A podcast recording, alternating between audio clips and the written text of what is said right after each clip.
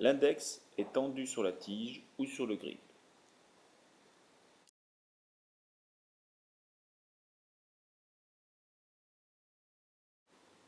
Observons le joueur blanc. Le coude se décolle du corps pour prendre le volant un peu plus tôt, un peu plus haut, un peu plus en avant. Il n'y a pas de dissociation segmentaire, le joueur se comporte encore en bloc. Il aligne ses appuis face au filet ou à l'amble. Son intention est de donner plus de force au volant, d'avancer.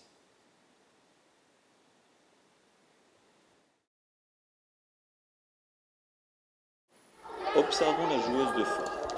Elle frappe de face. Elle aligne le volant avec la raquette et l'œil qui vise.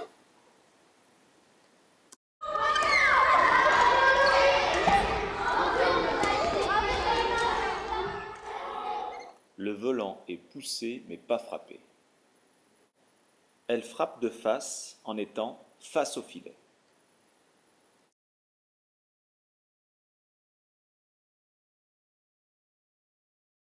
Certains élèves privilégient un seul type de frappe.